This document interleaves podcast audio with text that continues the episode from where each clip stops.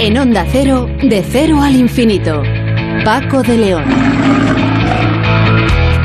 Señoras y señores, muy buenas madrugadas y bienvenidos a esta cita semanal que mantenemos aquí en Onda Cero, en este programa diferente para gente curiosa que es, en efecto, de cero al infinito. Hoy queremos adentrarnos en un mundo fascinante que tiene que ver con el inicio de la vida humana, los problemas de salud que pueden presentarse y las posibilidades de detección e incluso de curación que la medicina moderna y la investigación nos ofrecen y para ello hablaremos con el prestigioso especialista Guillermo Antiñolo, director del Plan de Genética de Andalucía y de la Unidad de Genética, Reproducción y Medicina Fetal del Hospital Universitario Virgen del Rocío de Sevilla y de la cara a la cruz, porque hoy Sonsoles Sánchez Reyes nos va a hablar de posiblemente el instrumento de muerte, de pena de muerte, eh, más famoso de la historia. Vamos a conocer la historia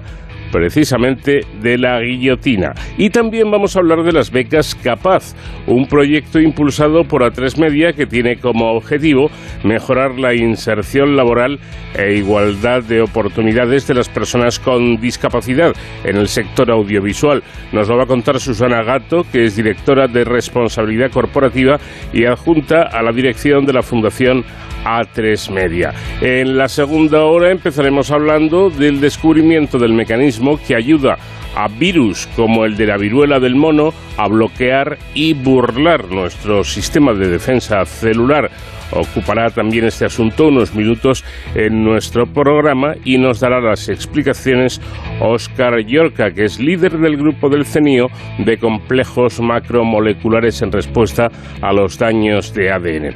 Y seguro, seguro que ustedes han encontrado en más de una ocasión la palabra walk en las redes, una palabra que se define o que viene a definir, mejor dicho, un movimiento social que aboga por la igualdad y que conoceremos con Javier Martín Merchán, que es politólogo y profesor de la Universidad Pontificia de Comillas. Y en Héroes sin capa, nuestro especialista David Ferrero hablará con Juan Luis de Castelví, especialista en seguridad y emergencias y autor del libro Cuida de tu perro, manual de primeros auxilios veterinarios, porque, hombre, efectivamente también las eh, mascotas merecen que nos ocupemos eh, como es debido de, de ellas y en caso de necesidad puedan ser convenientemente curadas. Y hoy, con Nacho García, el comandante García en el pilotaje de esta Enterprise de, Onda Cero, tendremos como invitada musical a una mujer que el pasado día 26 de noviembre cumplió 83 años. Lleva ya, lleva ya precisamente años eh, separada, apartada de la música, de los conciertos y de todo esto, pero sigue dejándonos eh, piezas inolvidables. Hablamos de Tina Turner, a quien felicitamos escuchando este popular y magnífico tema titulado The Best.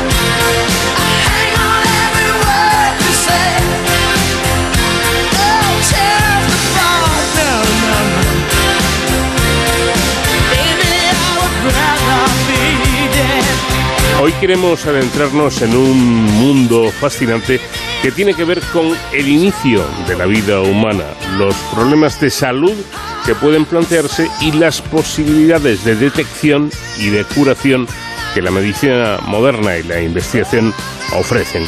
Nuestro siguiente invitado se llama Guillermo Antiñolo. Es médico, profesor universitario e investigador que destaca por sus trabajos en medicina fetal, genética y reproducción humana asistida. Licenciado en medicina y cirugía por la Universidad de Navarra, doctorado en medicina por la Universidad de Sevilla, especialista en obstetricia y ginecología, es director del Plan de Genética de Andalucía y de la Unidad de Genética, Reproducción y Medicina Fetal del Hospital Universitario Virgen del Rocío de Sevilla. Este catedrático es además autor de más de 180 artículos científicos y miembro del equipo directivo del Centro de Investigación Biomédica en Red de Enfermedades Raras. En fin, que el currículum, como ven ustedes, no está nada mal. Doctora Tiñolo, ¿qué tal? Buenas noches. Hola, buenas noches. Bueno, y eso que digamos hemos dado la versión reducida, porque en la versión completa de, de su currículum mm, detectamos que queda un poco de vértigo. ¿A usted, a usted mismo no le impresiona? Sí, a veces me impresiona. Bueno, estoy un poco de broma. Quiero decir que eh, uno no vive las cosas así. Yo he estado trabajando mucho tiempo, llevo y sigo trabajando, y ah, he conseguido hacer cosas con equipos humanos que eh, trabajan conmigo y que son una parte importantísima del trabajo que hago. Un trabajo de esas características, las cosas que hemos hecho o las cosas que yo personalmente haya hecho, tienen mucho que ver con el mundo del siglo XXI. Como siempre digo, ¿cuáles son las claves del médico en el siglo XXI? Empatía, comunicación y trabajo en equipo. Lo contrario no es de lo contrario no es posible. O sea que que sí, vértigo no lo sé. Los hay mejores, ¿eh? bueno, usted está, según la revista Forbes, que no solamente se ocupa de los millonarios, sino de otras cosas, está entre los 100 mejores médicos de España. No, no está mal, ¿no? No, yo creo que llevan toda la razón. No, no. sí, la verdad es que, eh, bueno, yo creo que en cierta forma eh, completo un perfil bastante eh, circular. Quiere decir que soy investigador, soy ginecólogo, que no, no hay tantos investigadores a lo mejor, y trabajo en, áreas más avanzadas como más, o más conocidas, como eh, mm, comunicado al principio, como has comentado. Y luego tengo cierta presencia en los medios por razón de mi trabajo o de otras cuestiones, ¿no? Con lo cual al final pues supongo que a los que hacen esas cosas pues les debe llamar la atención, porque si no, no se explica. Hmm. Vamos, que no te voy a contar que no sea bueno, pero no sé si soy de los cuatro mejores ginecólogos del, del país cada año, pero en fin, tú sabes. Ya. A lo mejor no tienen dónde mirar tanto.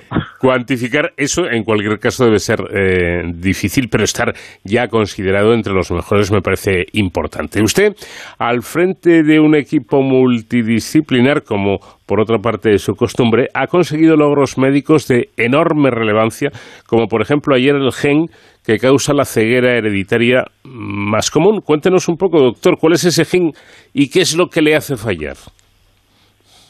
Bueno, ese gen es el gen que se escribe EYS, EYS, que suena como ojos en inglés, y es un gen que descubrimos ah, hace ya unos años, que publicamos, lo publicamos en el 2008 en la revista Nature Genetics, que es la más importante de ese área, y es un gen relativamente importante porque tiene que ver con la estructura del ojo. No, sí, es, una, es un gen muy frecuente en la forma recesiva de ceguera hereditaria, probablemente el más frecuente, y la verdad es que fue un trabajo eh, muy, muy difícil porque nosotros trabajábamos entonces en una región que no estaba completamente descubierta del genoma humano y nos costó mucho construir ese gen. Es un gen enorme, es uno de los, creo que es el cuarto gen más grande que tenemos en, nuestro sistema y la verdad es que mm, tiene una función que todavía no conocemos bien porque, porque es muy difícil de estudiar porque es muy, muy grande. Pero bueno, la importancia que tuvo y que tiene es que permite el diagnóstico de un número muy grande de pacientes en todo el mundo y eso permite tomar actitudes preventivas y terapéuticas para un número creciente de pacientes. Mm. Es un poco el final del el objetivo final de descubrir genes, porque descubrir genes sirve para diagnosticar, ver qué daño produce y en su caso poder tratar la enfermedad que se produce, ¿no? Mm. Aparte de que genera nuevas herramientas de conocimiento que aplican no solamente para las distrofias hereditarias de retina, sino para todas las enfermedades raras que al final tienen herramientas diagnósticas relativamente comunes. Bueno, ¿cómo se realiza una operación de cirugía fetal? Que eh, suena, suena bastante impresionante, ¿no? Eh, operación de cirugía fetal abierta, de lo que usted es precisamente especialista. ¿Cómo se hace esto? Bueno, nosotros hacemos cirugía fetal abierta en dos casos, pero el más eh, quizá más conocido, más llamativo desde el punto de vista de las personas que no trabajan en esto es la, la corrección que hacemos de las lesiones de espina bífida. Lo que hacemos es, eh, bueno, en fetos que tienen una lesión, que es un, eh, un fallo del cierre de la columna vertebral, del tubo neural que llamamos nosotros, a veces con un quiste o a veces sin quiste, que lo, que lo recubre, lo que hacemos es corregirlo intraútero. ¿Por qué lo corregimos intraútero? Yo explico brevemente en qué consiste. Lo corregimos intraútero porque nosotros hacemos, eh, nuestro grupo hace una corrección completa con la gente de neurocirugía. Bueno, es un equipo muy complicado, son neurocirujanos, están pendientes también los anestesistas, nosotros. Bueno, el caso es que la, la corrección la hacemos intraútero porque los resultados de la corrección son infinitamente mejores que cuando no se corrige intraútero. Hmm. Los resultados motores en capacidad de recuperar función de, para movilidad de las piernas y otros problemas que tienen estos niños y niñas mejoran sustancialmente cuando se hace eh, intraútero, que nosotros esa corrección la hacemos antes de la semana 26, que es lo mejor para esos bebés. Luego recuperan un, durante un tiempo que están en el útero parte de, de esa función, porque los fetos tienen una capacidad de regeneración que nosotros los adultos no tenemos. Dicho esto, la razón de por qué la, la, hacemos así porque es una corrección completa. Nosotros no cubrimos el defecto solo para evitar el daño del líquido amniótico, sino que reparamos por completo el defecto del tubo neural. Y eso lo hacen los neurocirujanos. Nosotros somos como la división aerotransportada que ponemos allí a los SEAL, a los mm. que corrigen de verdad el defecto. O sea, nosotros nos ocupamos de que la madre esté bien, que el feto esté bien, exteriorizamos el útero, abrimos una pequeña cicatriz en el útero, eh, sacamos justo, justo la porción eh, de la lesión fetal y los neurocirujanos lo corrigen con microcirugía en un tiempo idéntico a la corrección que hay eh, después de nacer. Después ponemos todo en su sitio, eh, cerramos el útero y intentamos llegar lo más lejos posible en el embarazo, normalmente hasta la 36 semanas o 37. Bueno, tal es que, no es poco. Tan es así que en el año 2007, ya ha pasado un poquito, eh, participó precisamente, llevó a cabo la primera cirugía abierta que se realizó en Europa. Y ojo, eh, esta intervención no se hizo, pues no sé, en algún lugar de Estados Unidos o de Alemania, sino en Andalucía concretamente, ¿no? Pues sí, eso fue eh, fue una situación eh, muy revolucionaria en la época. Eh, la verdad es que es una cirugía que es no es que sea muy larga, no sé, estamos un par de horas o quizá algo menos o algo más, pero es extremadamente compleja y abordamos situaciones que normalmente no se no se abordan. Por ejemplo, operar un útero sin que ah, se desprenda la placenta, la mujer se ponga de parto. Son situaciones que en aquellos momentos se habían abordado previamente, pero eran ah, difíciles de pensar y en España y en Europa eh, no se habían hecho hasta aquel momento. Ahora ya hay grupos que han hecho más que nosotros porque empezaron a trabajar justo años después, un par de años después. Algunos empezaron más tarde en el Reino Unido, hace unos cuatro años, en fin. Pero nosotros en aquel momento diseñamos un procedimiento que es el que más o menos sigue todo el mundo y luego evidentemente lo hemos ido progresando con un sistema que era muy muy seguro para las madres, que es nuestro objetivo cero en estas cirugías. Bueno, interesante, desde luego, sin, sin lugar a dudas. Por cierto, ¿se puede, doctor, conseguir el nacimiento de un niño eh, o de niños libres de determinadas enfermedades genéticas hereditarias? Sí, claro que se puede. Es lo que todo el mundo conoce como el diagnóstico genético preimplantacional o preimplantatorio. Mm, mm. Se puede. Incluso, además, tengo entendido que estos niños pueden, además, ser los que curen a sus hermanos enfermos, ¿no? Sí, digamos que todos tenemos lo que se llama HLA, que lo voy a explicar porque aunque probablemente mucha gente ha oído hablar de eso, es lo que hace que nos podamos trasplantar entre nosotros. Cuando se habla de rechazo en un trasplante, justamente eh, los rechazos ocurren porque no somos histocompatibles, o sea, nuestros tejidos tienen mm, antígenos o diferentes que generan reacciones adversas cuando se imponen en cuerpos que no son el nuestro. Eso es el fundamento, digamos, de la compatibilidad, de los tipos de RH, muchas de esas cosas que luego provocan reacciones adversas. Bueno, los HLA eh, son por tanto importantísimos cuando se hace un trasplante. Y en estos casos, cuando hemos tenido algunos casos ya, nuestro grupo fue el primero que lo consiguió en nuestro país y uno de los primeros en el mundo, eh, por contarlo para que sepan que sepan todos ustedes que desde el sur se hacen muchas cosas y el sur también es España mm. y, y en su momento lo que lo que hacemos y hicimos en su momento es em, hacer un diagnóstico de una enfermedad genética que padecía un hermano y al mismo tiempo mirar los antígenos HLA para que fueran compatibles con su hermano, porque en, aquellos momentos era, era un HLA muy complicado y no se conseguían donantes, a pesar de que nuestro sistema de donantes y de trasplantes en España es extraordinario. Bueno, pues no lo conseguíamos y entonces lo que se hizo fue hacer un diagnóstico preimplantatorio, o sea, un diagnóstico genético para asegurarnos de que no iba a desarrollar la enfermedad y además para que fuera compatible, su HLA fuera compatible. Hmm. De forma que llegaba a casa de esa familia un niño sano, que es lo que ellos querían, pero además con la oportunidad de poder trasplantar a su hermano con sus células del cordón, cosa que se hizo y curó a su hermano. El paradigma de la medicina, curar lo incurable. Y bueno, se hizo, fue bien y el hermano se curó, estaba ya muy, muy, muy grave y estaba, eh, fue muy oportuno todo y la verdad es que fue un 12 de octubre, el día que nació el, hermano y no lo olvidaré nunca. No extraña. Eh, bueno, usted se ha definido como diseñado para cambiar el mundo. ¿Lo está logrando? no creo que me haya definido así. Yo le prometo que en una entrevista eh, he leído entrecomillada esta frase. Supongo que el periodista... aparte de otra cosa. Mm. Diseñado para el cambio, sí. Soy una persona que le gusta, estás hmm. acostumbrado a cambiar y le gusta cambiar las cosas, no se conforma. Pero para el mundo entero me parece un poco extraordinariamente grande para mí. Pero sí para cambiar las cosas que me rodean o para no aceptarlas como imposibles de cambiar. Eso sí es mi carácter, soy muy así.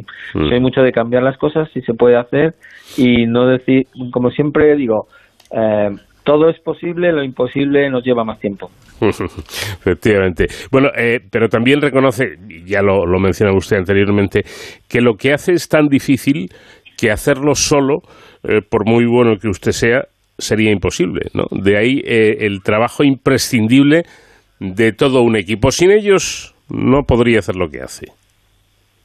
Absolutamente. Yo creo que quizá lo, lo, lo que me ha salido mejor es construir equipos que funcionan como un tiro, si me permiten la expresión, porque realmente es la base del trabajo y también la base de que los trabajos no sean oportunistas, es decir, que ocurran una vez y luego no se puedan repetir.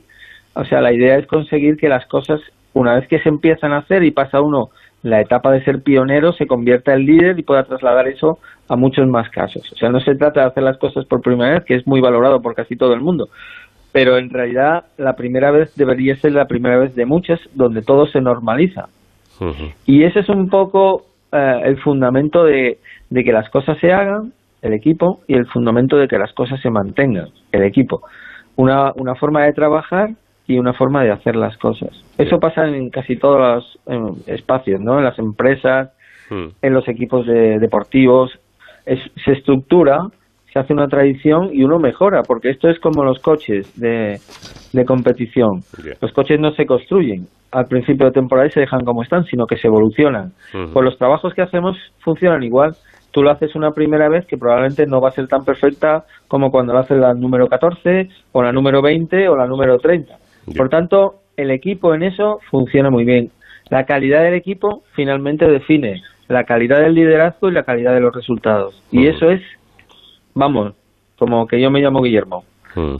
Eh, usted eh, trabaja eh, con, la genética, incluso con fines terapéuticos, y no sé si esto le ha dado a usted algún tipo de problema, sobre todo con determinados sectores más, más conservadores o ultraconservadores de la Iglesia, por ejemplo.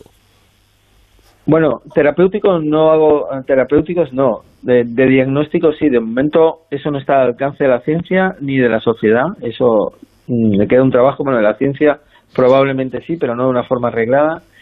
Y sí, eh, todo lo que tiene que ver con mujer, entre comillas, reproducción, es que los ginecólogos nos enfrentamos a una sociedad que está cambiando, gracias a Dios, pero que en su momento, curioso, utilizamos culturalmente esa expresión de gracias a Dios, pero es verdad que sí que los sectores más conservadores eh, van en contra de muchos avances que tienen que ver con eh, la reproducción, lo que tienen que ver con salud de la mujer, pero también con las vacunas. Quiero decir que es que eh, eso es un, es un estado de, es una forma de ser y de pensar que yo, bueno, no comparto, ellos no la comparten la mía, pero avanzamos porque vivimos en una sociedad civil, libre y democrática que más o menos decide su destino.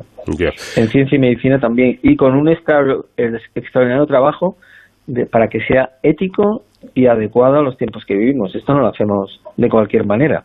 Son leyes aprobadas por el Parlamento y cosas que se hacen desde la sociedad civil, desde los fundamentos científicos y desde la medicina de calidad. Por cierto, últimamente se habla mucho de, del descenso de la maternidad, incluso del retraso. Parece que eh, em, las mujeres o, muchas eh, mujeres son madres cada vez a una edad más avanzada. ¿Esto realmente es un problema? Bueno, eh, yo no lo veo como un problema y lo explico. Es decir, es obvio que hay un descenso de la maternidad. Eso tiene que ver con las situaciones económicas. Llevamos un periodo intermitente de crisis muy graves desde el 2008 y cuando parece que salimos de una nos metemos en otra y cuando parece que salimos de otra nos metemos en la siguiente y eso está haciendo que muchas parejas jóvenes o menos jóvenes estén retrasando o incluso no, no teniendo hijos. Es cierto, tan cierto como que el servicio que yo llevo aquí en el Hospital Virgen del Rocío nosotros hace unos 10 años hacíamos teníamos unos 10.000 partos anuales y ahora andamos por la mitad. Así de cierto es. O sea que no es ningún invento. Eh, eso es tal cual. Y el descenso de la maternidad es palpable y seguimos bajando. Luego la segunda parte, sí, la sociedad ha cambiado, las mujeres también, y somos especialistas, nuestra especie, en, en romper las barreras biológicas para, por ejemplo, eh, no morirnos o para tratar determinadas enfermedades, pero es que la mujer también, eh, y en eso estoy muy a favor, gracias a Dios ha cambiado y está cambiando cada vez más su posición social, su posición de liderazgo, y algunas escogen, muchas escogen retrasar la maternidad. También estamos viendo cada vez más, más mujeres que acuden a técnicas de reproducción asistida, es un hecho clarísimo, y en edades tardías. Pues, y es lo que viene cada vez más, ¿eh? Así que tenemos que diseñar un mundo diferente desde el punto de vista clínico y médico para atender lo mejor posible a mujeres que ah, desean un embarazo, porque las mujeres y sus parejas en general, quedarse embarazada, tener un hijo, es un asunto reconocido por la OMS como una salud integral. Y tenemos que adaptarnos a un mundo en el que las mujeres son libres de escoger cuándo quieren ser madres.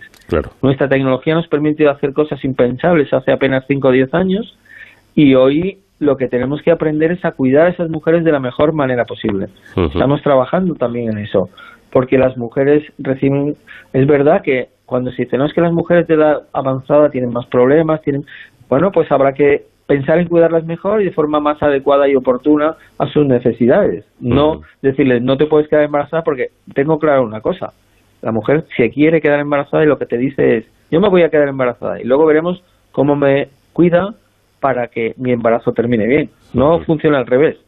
No dice, no, no, no me voy a quedar embarazada. Es que eso no va a pasar. Por tanto, creo que hay que adaptar el mundo a las decisiones que individualmente tomamos sobre nuestra salud y sobre nuestro destino, que no es un asunto menor.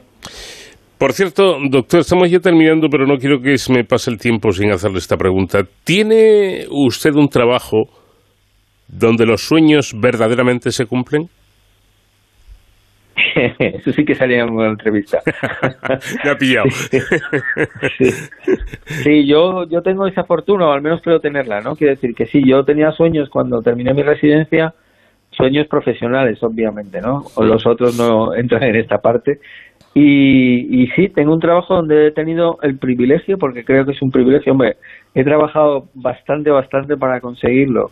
Hoy lo puedo contar, después de haber trabajado mucho pero y también haber tenido la fortuna de hacerlo. Pero yo sí, yo he cumplido los sueños que tenía cuando acabé eh, mi residencia y era especialista. Las cosas que he hecho son justamente las que yo he soñado hacer. Mm. Un privilegio, lo considero realmente una fortuna. Es verdad que hay muchas otras cosas que no he conseguido, pero hoy no, hoy no es el día de hablar de eso. Pero, eh, pero sí, desde el punto de vista estrictamente profesional, en cuanto a logros profesionales, creo que eh, mi currículum explica que he cumplido mi sueño. Ahí sí. Sin duda, sin duda alguna. Y para nosotros, eh, doctor Guillermo Antiñola, ha sido un verdadero placer charlar con, con usted y, eh, atender, atender eh, todas sus explicaciones que son muy interesantes. Gracias por ello y, enhorabuena por todo el trabajo que realiza y por lo que es capaz de hacer. ¿Mm? Gracias a vosotros por poner de manifiesto el trabajo que hacemos desde el sur más allá del de, el placer que es eh, compartir con vosotros este rato y contaros algunas de las cosas que, que pienso y, y, son mi motor eh, profesional y personal. Un abrazo y buenas noches. Vamos de cero al infinito en onda cero. Paco de León. En este paseo por la historia, Sonsoles Sánchez Reyes quiere dedicar estos minutos a un artilugio que da escalofríos, porque está impregnado de miedo y de muerte. Sonsoles, ¿qué tal? Buenas noches. Muy buenas noches, Paco. Y es que hoy vamos a hablar de la temida guillotina. Esta, esta es su historia, posiblemente, ojo, posiblemente diferente a lo que estábamos pensando. El médico Joseph Ignace Guillotin dio nombre a la guillotina, maquinaria sinónima de pena de muerte en el siglo XVIII que siempre estará identificada con la Revolución Francesa, pero lejos de la imagen sádica que su vinculación con la máquina puede dar, Guillotin estaba en contra de la pena de muerte y en contra de lo que se suele creer no fue inventada por él, ni tampoco murió en ella, como se dice. El científico perfeccionó un aparato ya existente con intención de eliminar el dolor físico a los condenados. Siguiendo a Tafalla y a López Mato, durante el antiguo régimen en Francia, la obediencia a la ley y al rey se conseguía mediante una justicia ejemplarizante. Elemento fundamental era la pena de muerte, un castigo desigual, convertido en un espectáculo público. Los aristócratas estaban exentos de tortura y sus condenas a muerte eran por decapitación, un método rápido y aparentemente indoloro si era realizado por un experto, que en muchos casos tampoco era más efectivo, ya que al ir a ser decapitados algunos reos se movían, dificultando que el verdugo acertase y proporcionando un espectáculo dantesco. En cambio, el pueblo llano era ejecutado en la horca, por descuartizamiento o en la hoguera, tras torturas llevadas a cabo en público, para que confesaran, con métodos tan crueles como la flagelación, el tormento de la rueda, la ruptura de los huesos largos del cuerpo o el atenaciamiento, arrancar carne con unas tenazas. Durante el siglo XVIII los ilustrados denunciaron la tortura, las penas desproporcionadas y los privilegios de la aristocracia. Algunos pidieron abolir la pena de muerte. Una de las primeras tareas de la Asamblea Nacional Constituyente fue elaborar un código penal acorde con el derecho natural, y en ese contexto se debatió la pena de muerte. El 10 de octubre de 1789, el médico de 50 años, Joseph Ignace Guillotin, presentó una propuesta para establecer la igualdad ante la ley también en derecho penal. Los delitos del mismo género se castigarán con el mismo género de pena, sean cuales sean el rango o condición del culpable. Este principio, ahora común, era revolucionario en Francia y tardaría años en aprobarse en el resto de países. Guillotin, nacido en Sens, estudió medicina en Reims y en París. También fue profesor de literatura en Burdeos. En 1784 fue designado por el rey miembro de una comisión para estudiar el magnetismo animal, fenómeno que Franz Mesmer aseguraba haber descubierto junto a Benjamin Franklin, entonces embajador estadounidense en París, y Antoine Lavoisier. En 1789, al estallar la Revolución Francesa, fue elegido miembro de la Asamblea Constituyente como representante del Tercer Estado, una poderosa burguesía que buscaba poder político. Gozaba de prestigio científico al haber trabajado para desenmascarar los ardides del doctor Mesmer. Ahora Guillotín abrazaba una nueva causa, la muerte indolora. Se propuso humanizar la pena de muerte. Él, contrario a esta práctica, veía la minimización del sufrimiento de los condenados como el principio del final de estas condenas. Además, luchó por hacer de las ejecuciones eventos privados. Se dice que su madre paseaba por la campiña cuando presenció la ejecución por asfixia de un reo. El impacto le desencadenó el parto del que nació Guillotín. Su misión humanitaria sería fruto de este episodio. Guillotín no cuestionaba la pena capital. Su propuesta consistía en igualar las penas. Propuso extender la decapitación, hasta entonces privilegio de la aristocracia, a todas las clases sociales, para evitar los errores que a menudo cometían los verdugos con el hacha o la espada.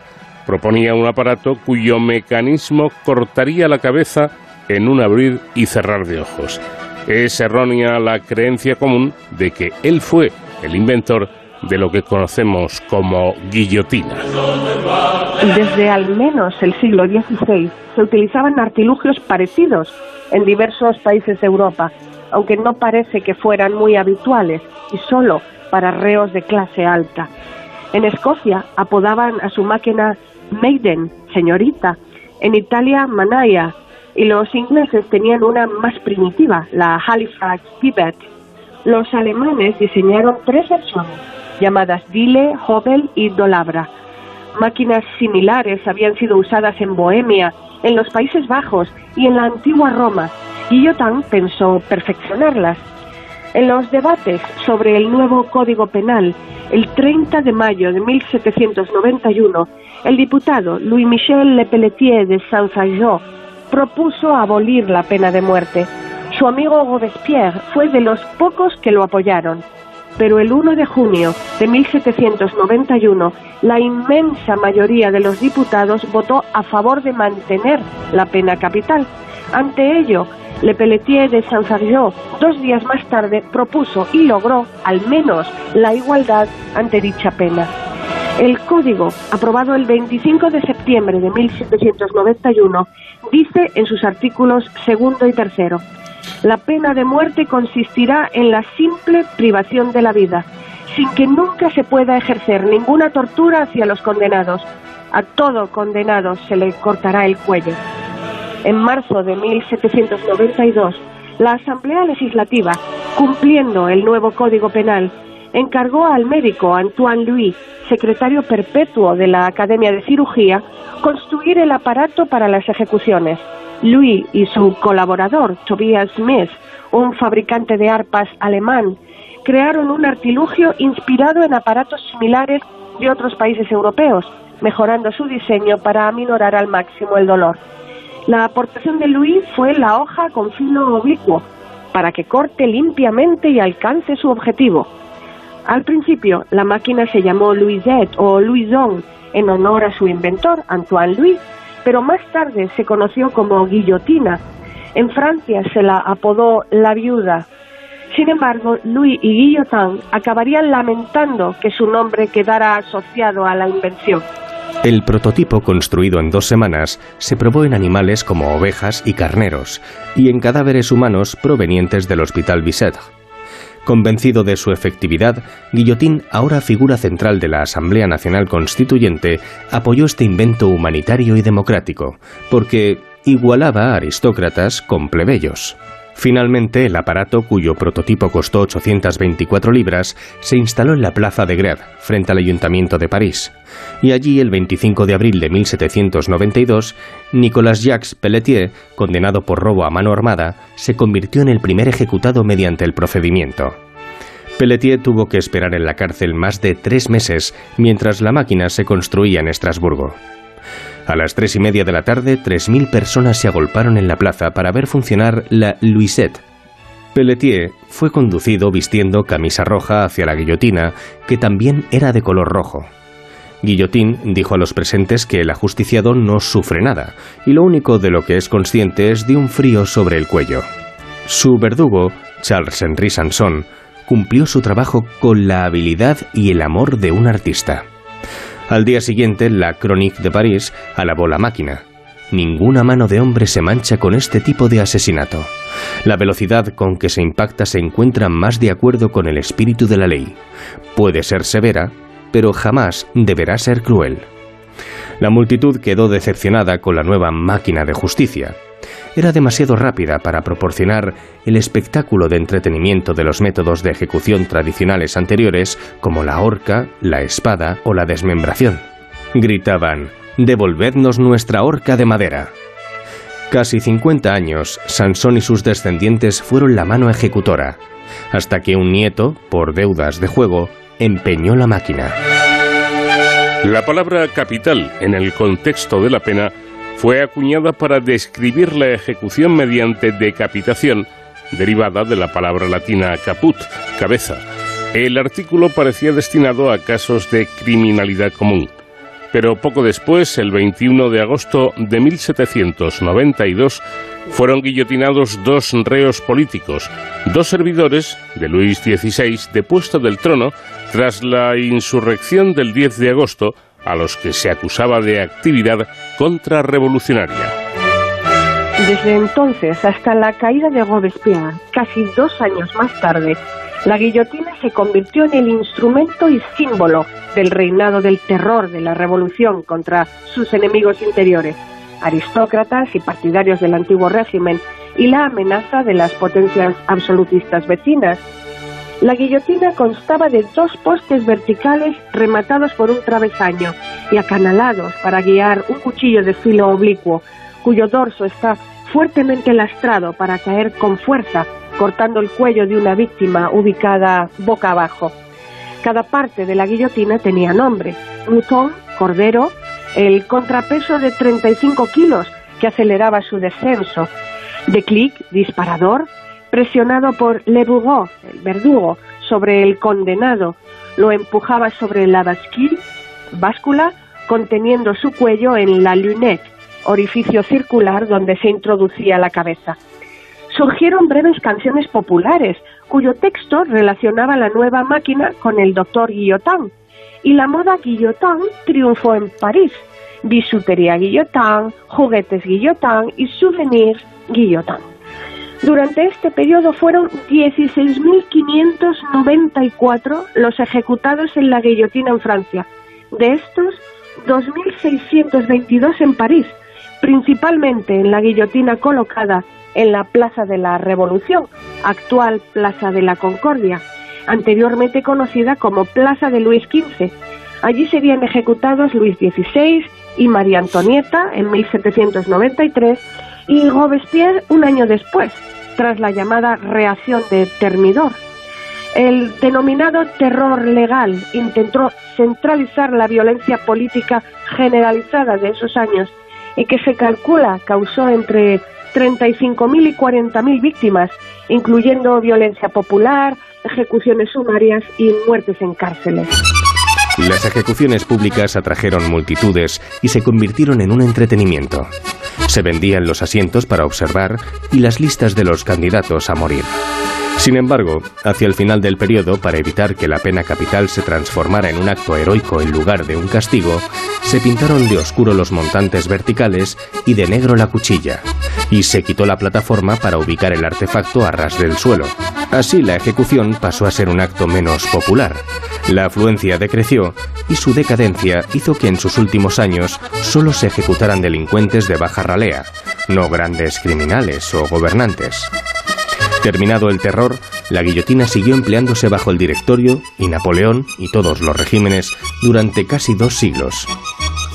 Su uso continuo en Francia se hizo hasta bien entrado el siglo XX, disminuyendo durante las décadas de 1960 y 1970 con ocho ejecuciones entre 1965 y la última el 10 de septiembre de 1977 a Hamida Yandoubi, condenado por secuestrar, torturar y asesinar a su exnovia. La pena de muerte se abolió en Francia el 9 de octubre de 1981. Fue un punto esencial en la campaña electoral de François Mitterrand, presidente de la República Francesa desde 1981 hasta 1995. Se dice que Guillotín murió en su propia creación, pero no es cierto. La confusión se debe probablemente a la ejecución en Lyon de un doctor de idéntico apellido. La carrera política de Guillotín terminó el 30 de septiembre de 1791 con la disolución de la Asamblea Constituyente. A partir de ese momento, permaneció ajeno a los asuntos públicos y se dedicó exclusivamente al ejercicio de su profesión médica. Fue uno de los muchos encarcelados en los últimos días del terror después de encontrarse una carta suya en el domicilio de un noble, el conde de Mer, que fue decapitado. Fue interrogado acerca de la localización de la mujer y los hijos del conde, pero al no tener tal información o negarse a darla, acabó preso y quizá en la guillotina de no haber sido derrocado Robespierre. Tras esconderse en los primeros tiempos del imperio napoleónico por su animadversión hacia el emperador, fue un entusiasta vacunador. Guillotin murió por carbunco en París a los 75 años, en 1814, cuatro días antes de la entrada de los aliados en París tras la capitulación de los mariscales napoleónicos Marmont y Mortier dejando viuda a su esposa, Marie-Louise Saurin, con quien no había tenido hijos. Cuando la palabra guillotina comenzó a popularizarse para el aparato, la familia pidió al gobierno francés que cambiase el nombre, pero no lo lograron y finalmente ellos cambiaron su apellido. Parece que eso de apellarse como esta famosa máquina mortífera no les gustaba y por otra parte es bastante lógico. De todas formas, sacaron partido al invento según las cifras que comentamos. En fin, la próxima semana más será como siempre con Sonsoles Sánchez Reyes y sus paseos por la historia. Gracias y muy buena semana. Igualmente, Paco, un abrazo grande.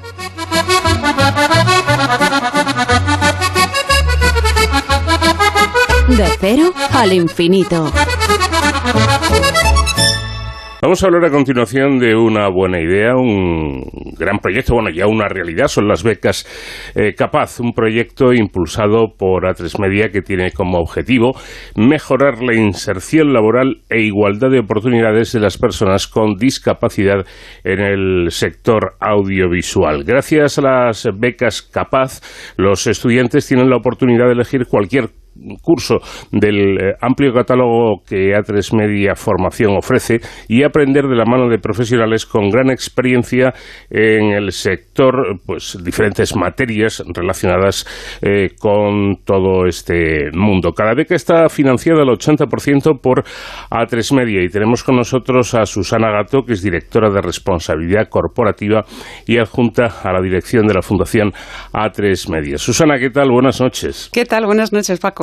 Bueno, pues encantado de tenerte por aquí, aunque sea a estas horas, y, saber más acerca de todo esto que me parece muy interesante. En primer lugar, para ser prácticos, ¿quiénes pueden acceder a estas becas? Sí, pues eh, como bien has dicho en la introducción, son becas para personas con discapacidad y al menos tienen que tener un 33% de discapacidad para poder acceder a ellas. Tienen que ser mayores de edad también y haber tenido una formación por lo menos a partir del grado medio. A partir de ahí eh, pueden presentarse y optar a, todo ese catálogo que tiene A3 Media Formación en un montón de cursos, sobre todo relacionados con la comunicación, pero que también son competencias que les van a valer para otro, para otro sector que no sea solamente el nuestro, el audiovisual. Bueno, y ahora mismo cualquier persona eh, que cumpla estos requisitos y que esté escuchando y diga, bueno, a mí me interesaría, ¿qué tiene que hacer? Sí, pues eh, yo le, le, invito o bien a que vea nuestra web, en, en A3 Media tenemos una web que se llama Resona Corporativa, porque además tenemos toda la parte de discapacidad en una sección, pero también dentro de la propia web de A3 Media Formación encuentra todo el catálogo y puede elegir el, el, de los cursos eh, que hay, pues eh, uno de ellos. Eh, también es verdad que en este proyecto colaboramos con diferentes entidades, colaboramos con la Fundación Randstad, con la Fundación Universia, con Capacis y ahora mismo con la Fundación Integra y a través también de estas entidades que son especialistas en empleabilidad de personas con discapacidad pueden también acceder a estas becas. Bueno, y algo em, práctico y fundamental por la experiencia que tenéis, eh, personas que han hecho este, este tipo de cursos han conseguido un puesto laboral. Sí, la verdad es que estamos muy contentos con el resultado de estas becas. Eh, como has dicho, ya en estos casi dos años hemos entregado más de 100 becas y nos ha servido mucho, primero, para identificar talento entre las personas de discapacidad, eh, también porque muchas de ellas necesitamos para que se incorporen en nuestro sector y a veces no tenían las competencias necesarias para incorporarse en el sector audiovisual o incluso necesitaban esas competencias para otros sectores. Algunas de ellas han hecho prácticas aquí en el grupo y algunas de ellas se han quedado. Entonces, es un, es un proyecto muy que se cierra, ¿no? 360 grados, como podríamos decir, ¿no? Pues eh, formamos, eh, al final tienen unas prácticas y al final consiguen ese contrato para tener esa mejor empleabilidad que es lo que pretendemos. Bueno, aunque eh, aprender nunca está, nunca está de más, pero sabes que a veces hay cursos donde uno hace el curso y bueno, tiene el título y, poco más. En este caso, por lo que estás diciendo, Susana, no, no es solamente esto, que por supuesto, sino que se puede conseguir un empleo que en, definitiva es lo importante. ¿no? Sí, al, final el objetivo último de estas becas es mejorar la formación de las personas con discapacidad, porque nos dimos cuenta que a veces, eh, pues bueno, porque les faltaban alguna de esas competencias o tenían que mejorarlas, no encontraban ese puesto de trabajo. Entonces, al final, a través de la formación, está claro que es una gran herramienta pues para, para luego adquirir todas esas habilidades que necesitas para el día a día laboral. Y, a través de esa formación, pues finalmente luego con esas prácticas también, eh, lo que decía anteriormente, identificamos ese talento. Hemos mm. conocido mucha gente eh, a través que han participado en estos cursos y, y luego además, bueno, pues son cursos que son son inclusivos, o sea, están dentro de un entorno absolutamente normalizado con otros con otros eh, alumnos que acceden a los cursos y, bueno, si hay alguna necesidad especial porque hay que adaptar o, hacer accesible el curso, pues desde la fundación, eh, vamos, desde la 3 Media y cualquiera de las fundaciones lo, lo, hacemos. Mm. Entonces, pero lo que tú dices no solamente es un certificado, es eh, que esas competencias valgan para luego tener un, puesto de trabajo. Bueno, y esto último que dices también me parece muy, muy importante. Me, lo imaginaba que, que estamos hablando de cursos accesibles para cualquier necesidad, cualquier tipo de discapacidad. Eso es, sí. Eh, eh, imagínate, tenemos con la Fundación Capacis, que estamos además especialmente ilusionados con esa colaboración. Ellos trabajan con chavales con inteligencia límite y tenemos un curso específico para ellos de competencias de comunicación. Hemos hecho eh, unos talleres aquí en A3 Media y, ya os digo, o sea, sí que los, los, adaptamos. Incluso ha habido algunos cursos de algún alumno que tenía una necesidad especial en cuanto a su titulado, en cuanto a asignado, y lo hemos adaptado para que lo pueda seguir eh, junto con el resto de alumnos.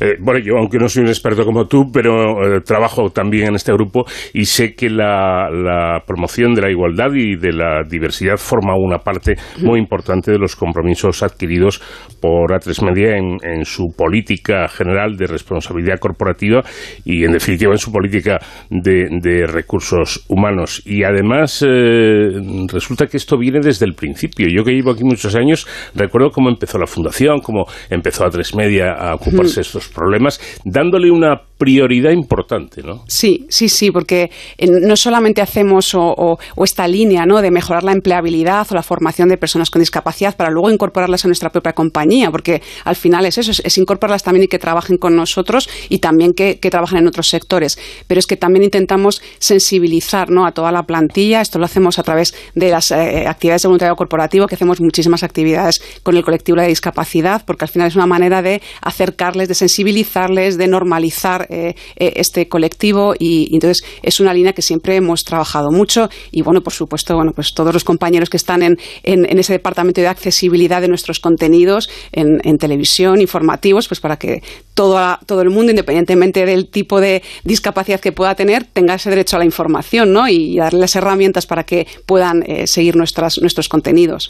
Bueno, ya para terminar, Susana, hay que, hay que decir, por si alguien tiene duda, que en, en, este tipo de, de compañías como puede ser A3 Media, no solamente estamos los que hablamos delante de un micrófono o los que se mueven delante de una cámara, que aquí por hacer hay muchísimo que hacer que no se ve y que no se oye, ¿no? Sí, sí, aquí en la, en la compañía somos casi 2.500 personas, mm. son poquitas las que estáis delante de un micrófono, delante de una cámara y, es verdad que somos muchos los que estamos por detrás y, lo bueno de, y lo bonito de A3 Media es la diversidad. Yo creo que somos una compañía muy diversa y, este proyecto lo que, lo que pretende es seguir aumentando esa diversidad porque, porque esto nos enriquece, ¿no? Porque todos aportamos y efectivamente hay, hay mucha gente por detrás que hace posible esta compañía.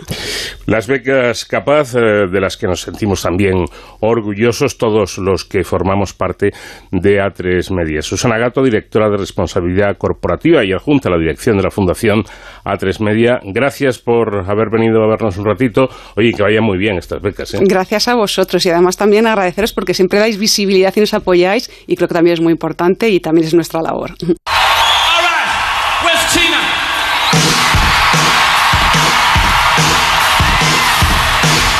De cero al infinito.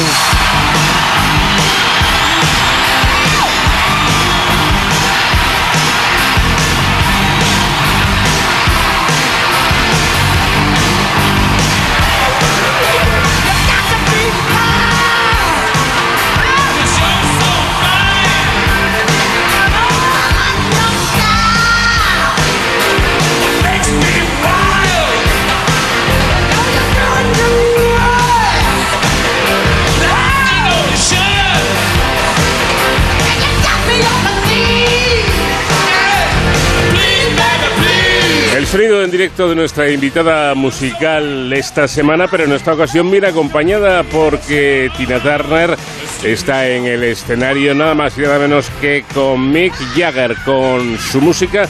Llegamos a los servicios informativos de Onda Cero y después tenemos otra hora por delante de cero al infinito.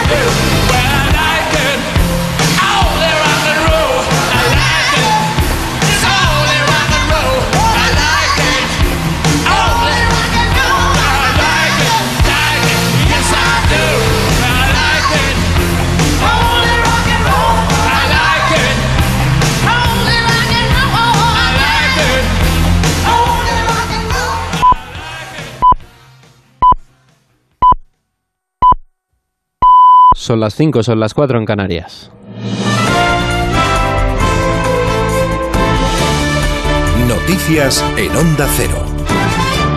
Saludos, buenas noches. Edmundo Val anuncia la intención de presentar su candidatura para liderar Ciudadanos y competir con Inés Arrimadas en caso de que ella también se presente. El partido celebrará primarias los días 9 y 10 de enero. Val ha detallado que ha conversado con Arrimadas y su entorno durante toda la semana y que antes de hacer su anuncio ha avisado al hasta ahora líder de la formación. El diputado ha incidido también en que no se presenta contra nadie y hace un llamamiento a la unidad los afiliados, que los militantes, después de la refundación, necesitan algo nuevo, necesitan un cambio de verdad, no lo de siempre, sino algo que verdaderamente sea revolucionario. Y yo creo que en ese sentido un cambio de papeles, un cambio de liderazgo, alguien nuevo que pueda tirar de este carro, yo creo que a este proyecto le va a venir muy bien. También en el terreno político, la jornada del viernes ha estado marcada por las declaraciones de la ministra de Hacienda, María Jesús Montero, ha afirmado que se pudieron malinterpretar las declaraciones de la ministra de Igualdad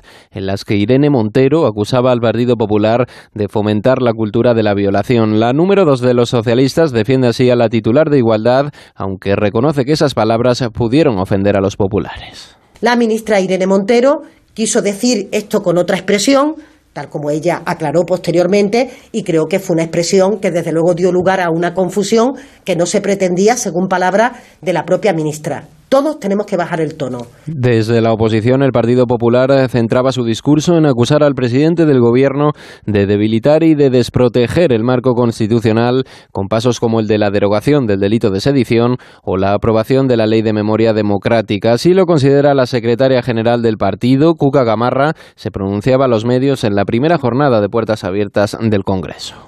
Un Estado de Derecho que también vive horas bajas. Y vive horas bajas por la colonización por parte de un poder, del Poder Ejecutivo, de Pedro Sánchez del Partido Socialista, de otros poderes. Y sin duda alguna ese no es el camino para eh, avanzar, como decía, la separación de poderes y por tanto en el Estado de Derecho. Pero también hoy en la jornada de puertas abiertas queremos eh, denunciar desde el Partido Popular que se está legislando a puerta cerrada. Y eso está pasando en estos momentos en el Congreso de los Diputados. Cambiamos de asunto. Desde ayer y hasta el próximo lunes, todos los tres trenes que circulan entre Francia y España quedan suspendidos por la huelga de revisores de una compañía ferroviaria francesa. Los revisores reclaman un aumento salarial y un estatus equivalente al de los maquinistas. Corresponsal en París, Álvaro del Río. Ningún tren de pasajeros circula desde ayer entre Francia y España. Todas las rutas se han cancelado hasta el lunes, cuando se restablecerá progresivamente el servicio una vez finalice la huelga convocada por el colectivo de revisores de la compañía ferroviaria Gala. De todas las líneas internacionales, las conexiones con España son las más afectadas. El tráfico es parcial con Suiza, Italia y Alemania y, sin embargo, completamente normal con Londres y Bruselas. Dentro del país se han anulado un 60% de los trenes de largo recorrido y de alta velocidad. Huelga muy seguida y un primer aviso a la dirección de la compañía para que reabra las negociaciones salariales. Reclaman aumentos frente a la inflación, mejores condiciones y posibilidades de promoción y avisan con nuevos paros en Navidades si no hay avances. Y antes de los deportes les contamos una última hora que nos llega desde Washington. Allí el rey de España se ha pronunciado en el marco de la gala de celebración del centenario del Máster de Relaciones Internacionales de la Universidad de Georgetown, lugar en el que estudió Felipe VI en 1995. Desde allí el monarca español ha centrado su discurso en advertir de la fragilidad que vive el orden mundial en muchos aspectos. También ha subrayado la necesidad de construir modelos económicos dirigidos a mejorar la igualdad y la justicia social. En deportes concluye la fase de grupos del Mundial de Qatar después de que este viernes se haya certificado el pase a octavos de las últimas cuatro de las cuatro últimas selecciones. Brasil es una de ellas que pasa como primera de grupo a pesar de su derrota por la mínima ante Camerún. Por su parte, Suiza ha derrotado 2 a 3 a Serbia, una victoria que les sirve para pasar como segundos de grupo. Las otras dos clasificadas, Corea del Sur y Portugal, que pese a perder por 2 a 1 ya tenían asegurada la clasificación a la siguiente ronda. Hablaba sobre la derrota lusa Cristiano Ronaldo. Mi punto de vista fue un partido equilibrado, queríamos mucho, mucho ganar, pero no fue posible, pero tenemos que estar satisfechos porque pasamos en primero. No hay tregua para esperar a esos octavos de final que este sábado se inauguran ya con el enfrentamiento entre Países Bajos y Estados Unidos. Cerrará la jornada de hoy el Argentina-Australia. Hasta aquí la información, actualizamos en 55 minutos cuando sean las 6 de la madrugada, las 5 de la madrugada en las Islas Canarias. Ya saben que pueden mantenerse informados en todo momento en nuestro nuestra página web. Síguenos por internet en ondacero.es.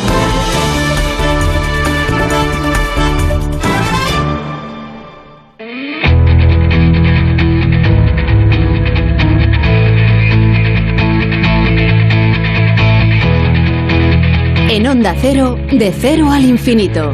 Paco de León.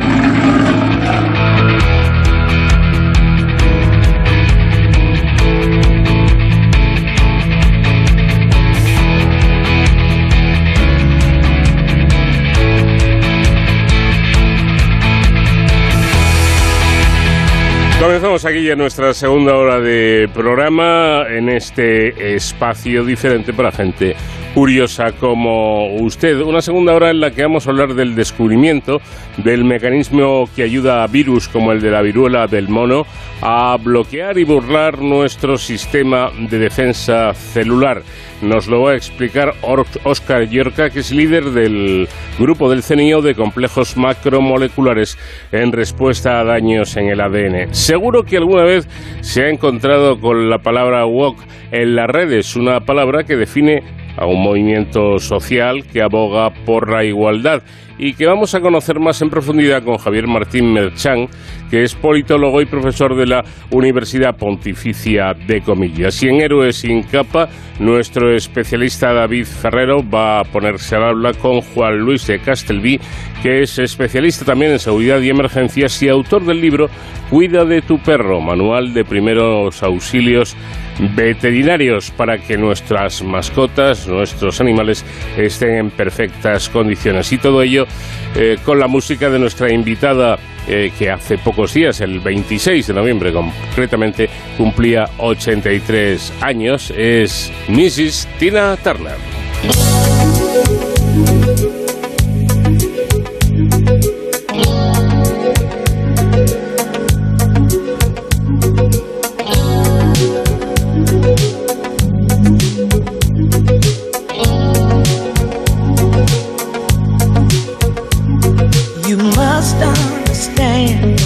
Touch of your hand makes my pulse react. That it's only the thrill of boy meeting girl opposites attract. Vamos a hablar ahora del descubrimiento del mecanismo que ayuda a virus como el de la viruela del mono a bloquear y burlar nuestro sistema de defensa celular. Un mecanismo de defensa que tienen las células humanas frente a virus como el de la viruela del mono, el del herpes simple y el del papiloma humano. Todos ellos virus con ADN de doble cadena que se basa en proteínas que patrullan por la célula a modo de sensores de ADN del virus. Es un tipo de defensa celular descubierto hace apenas una década y aún poco estudiado. Cuando las proteínas sensor detectan ADN viral, se enlazan a él y saltan entonces la, alarma. Digamos que la célula activa de esta forma sus defensas, pero el virus, como en una carrera armamentística, también tiene proteínas capaces de bloquear este sistema de alarma celular.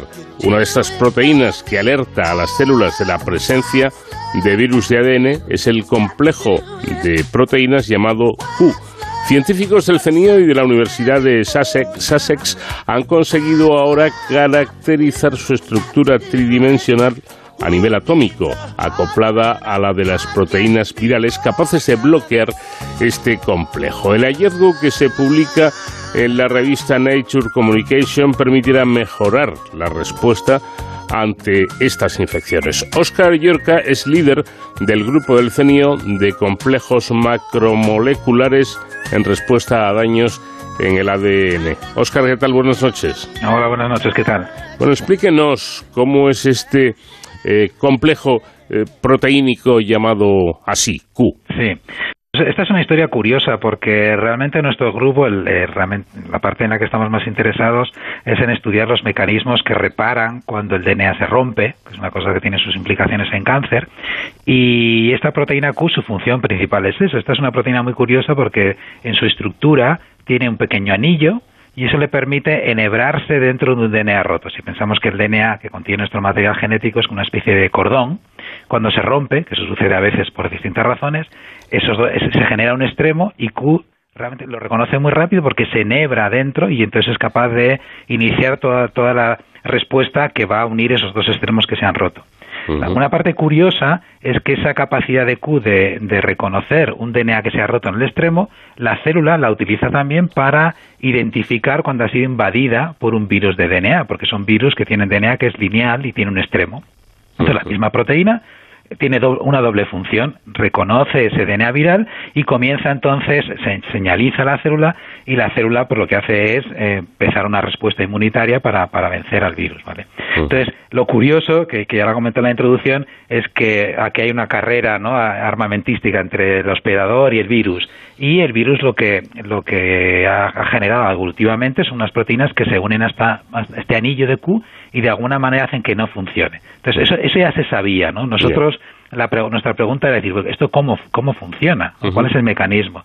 Entonces, para eso nosotros lo que hemos hecho es utilizar una técnica que se denomina criomicroscopía electrónica, que realmente está revolucionando lo que es la biología, la investigación biomedicina, biomedicina, porque Ahora tenemos microscopios muy potentes que nos permiten visualizar y mirar estas moléculas de manera individual y determinar cómo son en tres dimensiones con un detalle atómico. Conocemos su estructura en detalle tridimensional, las regiones que están interaccionando, los átomos, las, las causas íntimas del mecanismo. ¿no? Mm. Eso lo hemos utilizado nosotros y ¿qué es lo que hemos visto? Pues que estas proteínas que produce el virus lo que hacen es que tienen, son unas proteínas relativamente grandes, pero tienen una región que nosotros le llamamos, le hemos llamado enchufe, pero podríamos llamarle más como un tapón, que lo que hace es se une a la proteína Q y mete como una especie de tapón dentro de este anillo que mm. Q utiliza para nebrarse.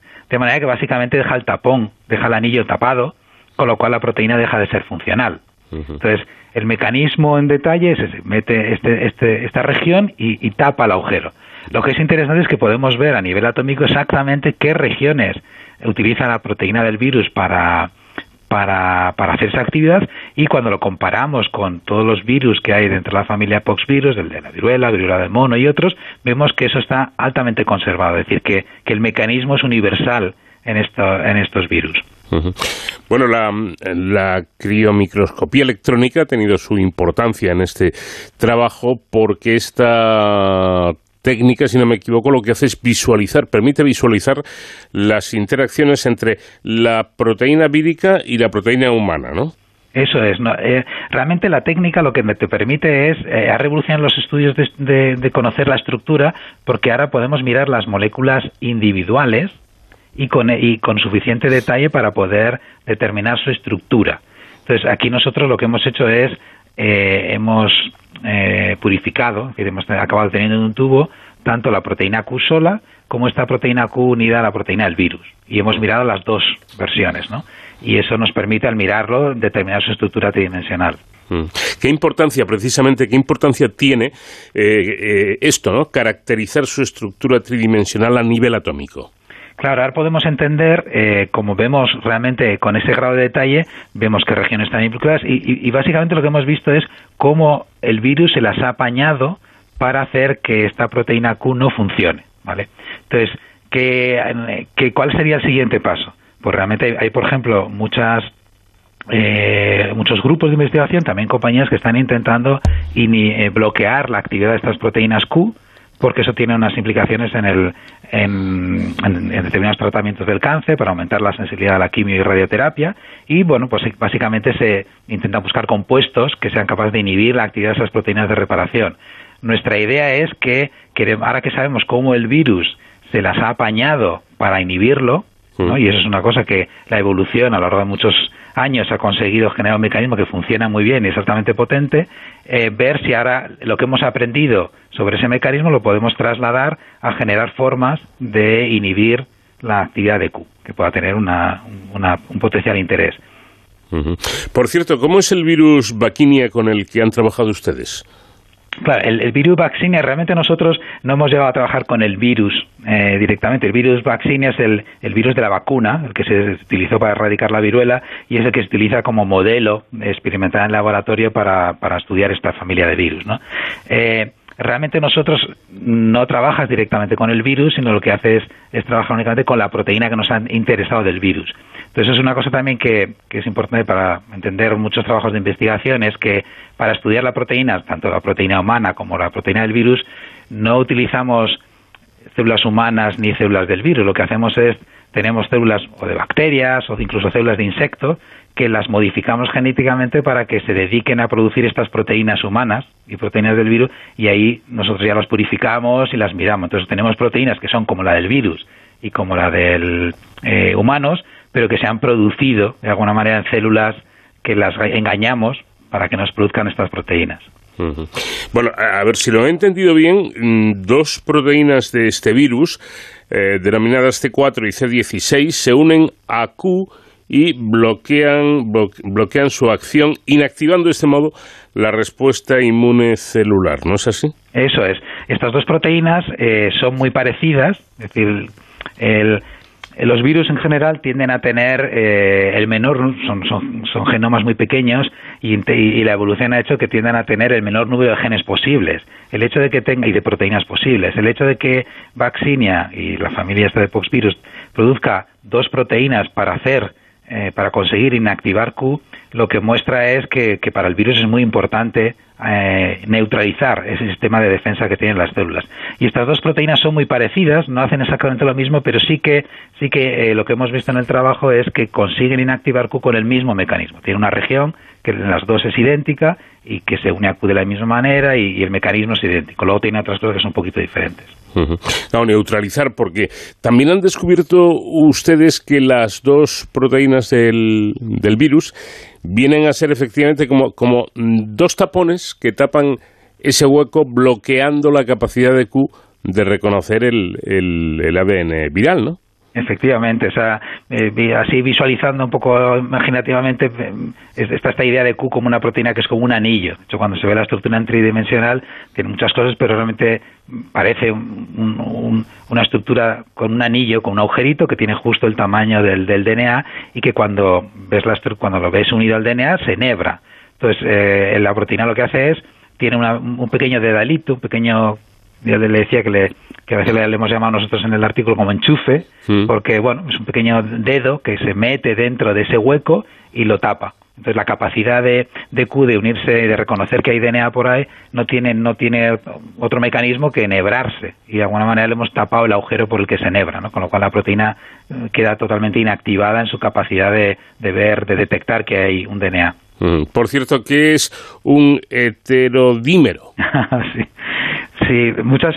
Eh, cuando hablamos de proteínas, eh, realmente en la célula la mayor parte de las proteínas no son proteínas sueltas, sino que forman lo que nosotros llamamos complejos macromoleculares, que son asociaciones de, de proteínas que trabajan juntos. Y a veces cuando lo explico a alumnos, pues, pues puede ser como si imaginamos una pequeña máquina, un motor, o realmente hay distintas piezas que, que forman una unidad que, que, trabaja junta, ¿no? Eh, esto es un, dímero porque realmente Q tiene dos proteínas distintas, realmente. Una se llama Q70, Q80, y, el nombre hetero hace referencia a que son dos proteínas distintas. Entonces es, una, proteína que tiene dos componentes, es un complejo que tiene dos, dos proteínas que son distintas hmm. eh, y que son las que forman la estructura del anillo. Y efectivamente, em, eh, creo que ya lo ha dejado caer, dice usted que el heterodímero Q forma una especie de anillo que es el que se, se enganza, por así decirlo, al ADN. Eso es. Porque también también un poco de, para, para los que nos están escuchando que tengan la idea que, que cuando hablamos de las proteínas que hacen determinadas funciones en muchos casos eh, sus funciones están asociadas a su forma y, y, lo mismo, de, la misma manera que nos podemos imaginar por las piezas de un motor o de una máquina, ¿no?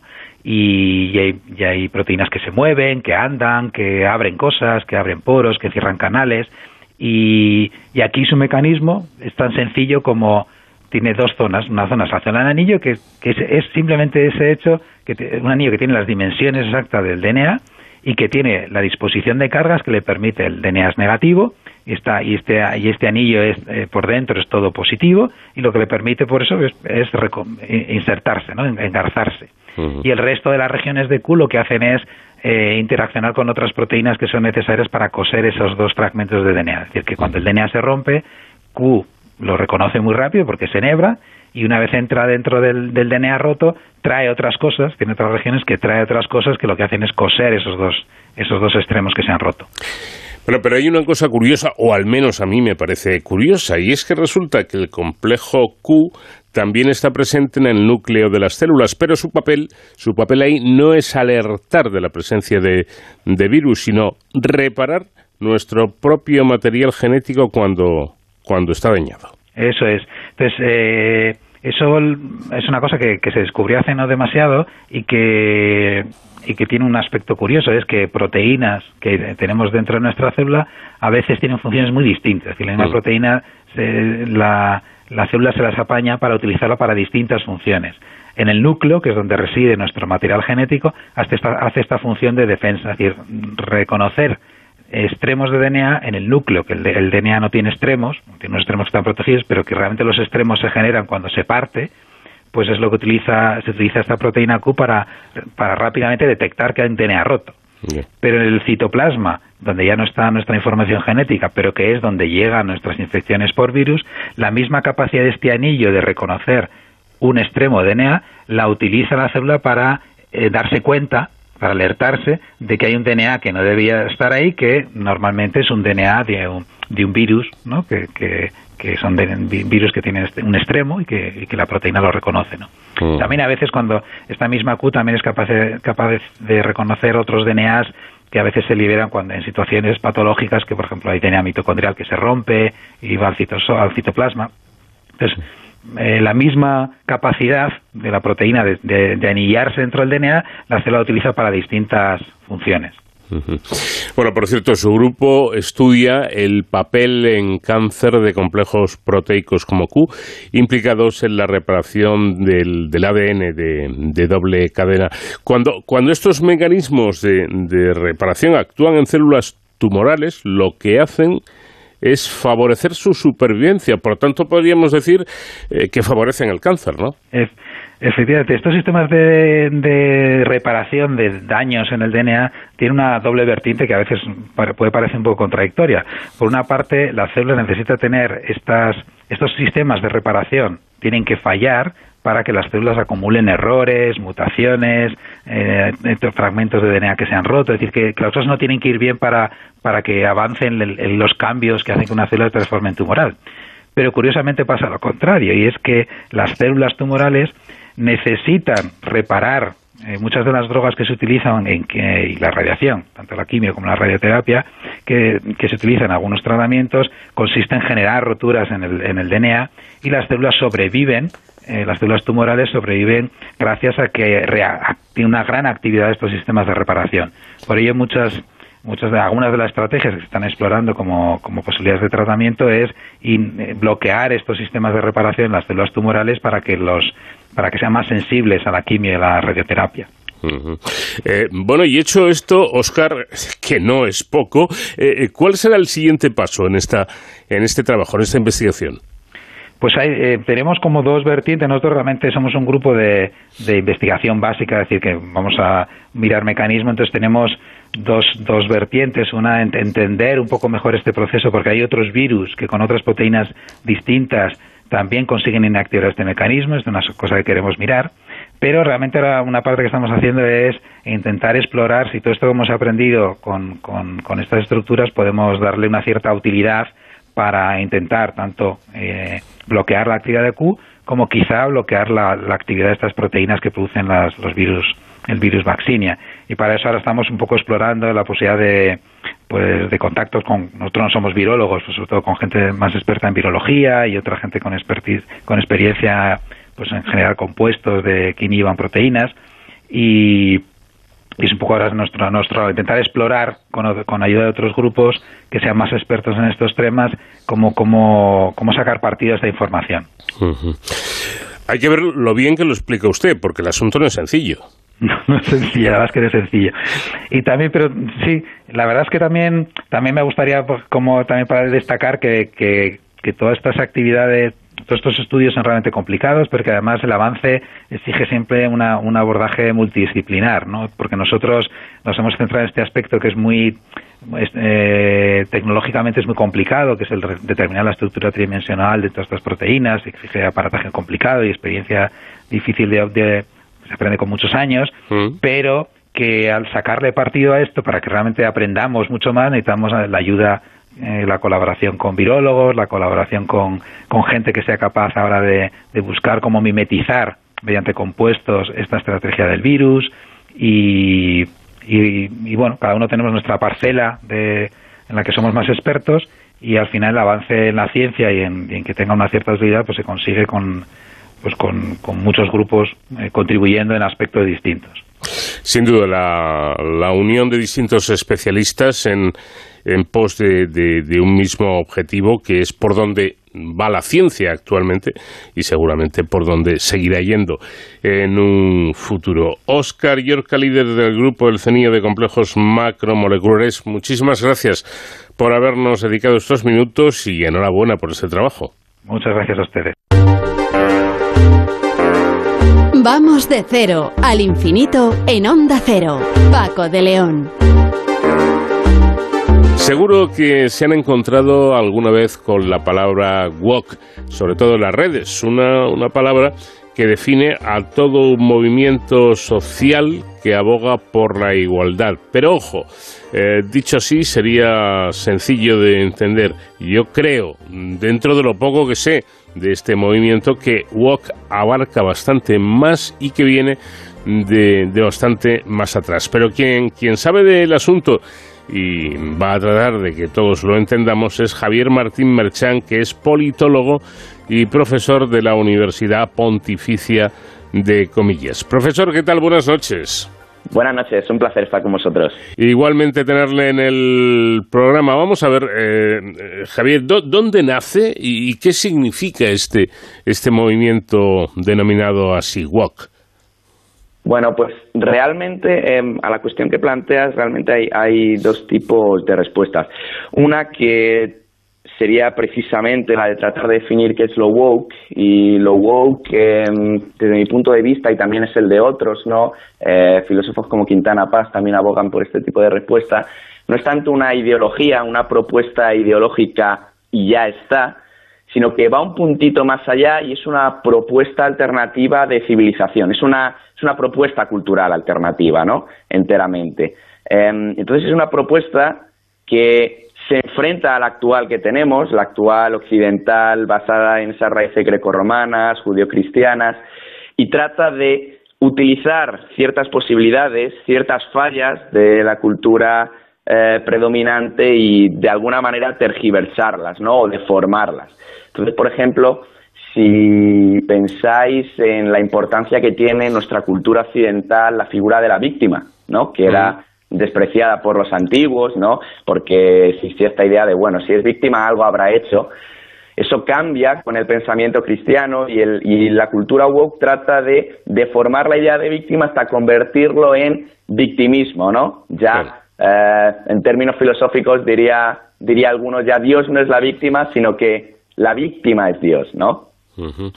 Em, sí, Te iba a decir que, por lo tanto, sí tiene algo que ver con, con quizá en sus orígenes, incluso con, con ideas religiosas, como está comentando nuestro invitado, pero em, el, el woke tiene una ideología política porque he leído que si es eh, son movimientos como de derechas, de extrema derecha, de izquierdas incluso, eh, ¿hay alguna relación o esto es simplemente eh, pura invención? Sí, sí, sí, por supuesto. Esa era la segunda parte de la respuesta, de hecho. Por una parte, lo woke es una religión alternativa a la que tenemos, pero por otra parte tiene unas, eh, bueno, un, pozo, ¿no? unas raíces muy definidas ideológicamente que algunos han situado más en la izquierda que en la derecha, pero que realmente son transversales. Y el origen verdaderamente de todo esto, por el énfasis que hace lo woke en lo identitario, en la identidad, es, eh, desde mi punto de vista, no el posmodernismo, no esta idea de una pluralidad de identidades en el individuo, porque eso genera dudas a la hora de identificar la identidad dominante, sino en la escuela de Frankfurt, ¿no? Esta idea, esto seguramente que muchos de los oyentes lo, lo habrán escuchado ya, eh, Alain Touraine en, en, en los 80 hablaba de que la izquierda ya no se preocupaba por la clase trabajadora, que hacía falta un nuevo tipo de clase sobre el que de alguna manera articular esa eh, estructura dialéctica contra el sistema económico capitalista y lo encuentra ya eh, la escuela de Frankfurt, Marcuse, a partir de, de, los 60, en eh, todo ese grupo de que ellos llaman excluidos de la sociedad, oprimidos, digamos, los oprimidos de los oprimidos, ¿no? Ahí están todo el grupo de minorías identitarias, eh, minorías raciales, minorías étnicas, minorías eh, sexuales, LGTBI. Eh, incluso Marcuse habla en su día también de precarios laborales, eh, los más eh, vulnerables dentro de los desempleados, etcétera, etcétera. Entonces tiene un pozo originario muy vinculado a la izquierda, que no es necesariamente izquierdista, porque la, la, escuela de Frankfurt eh, al final plantea una serie de maneras de organizar la realidad, la realidad que son relativamente transversales, pero tiene un pozo claramente frankfurtiano. Y luego tiene otro pozo, también hablando de ideología, que se identifica más con los Estados Unidos. De hecho, realmente eh, el woke como woke, entendido como tal, empieza de manera apropiada en las universidades estadounidenses en, el siglo pasado, ¿no? cuando de alguna manera se trata de reflexionar sobre cuáles son los cánones históricos literarios con los que contamos y de alguna manera se llega a la conclusión de que estos cánones no hacen más que reflejar la situación heteropatriarcal, de opresión, de dominancia de una serie de eh, clases privilegiadas de la sociedad, ¿no? Y es necesario, de alguna manera, contrarrestar eso, pues estudiando, por ejemplo, pues la literatura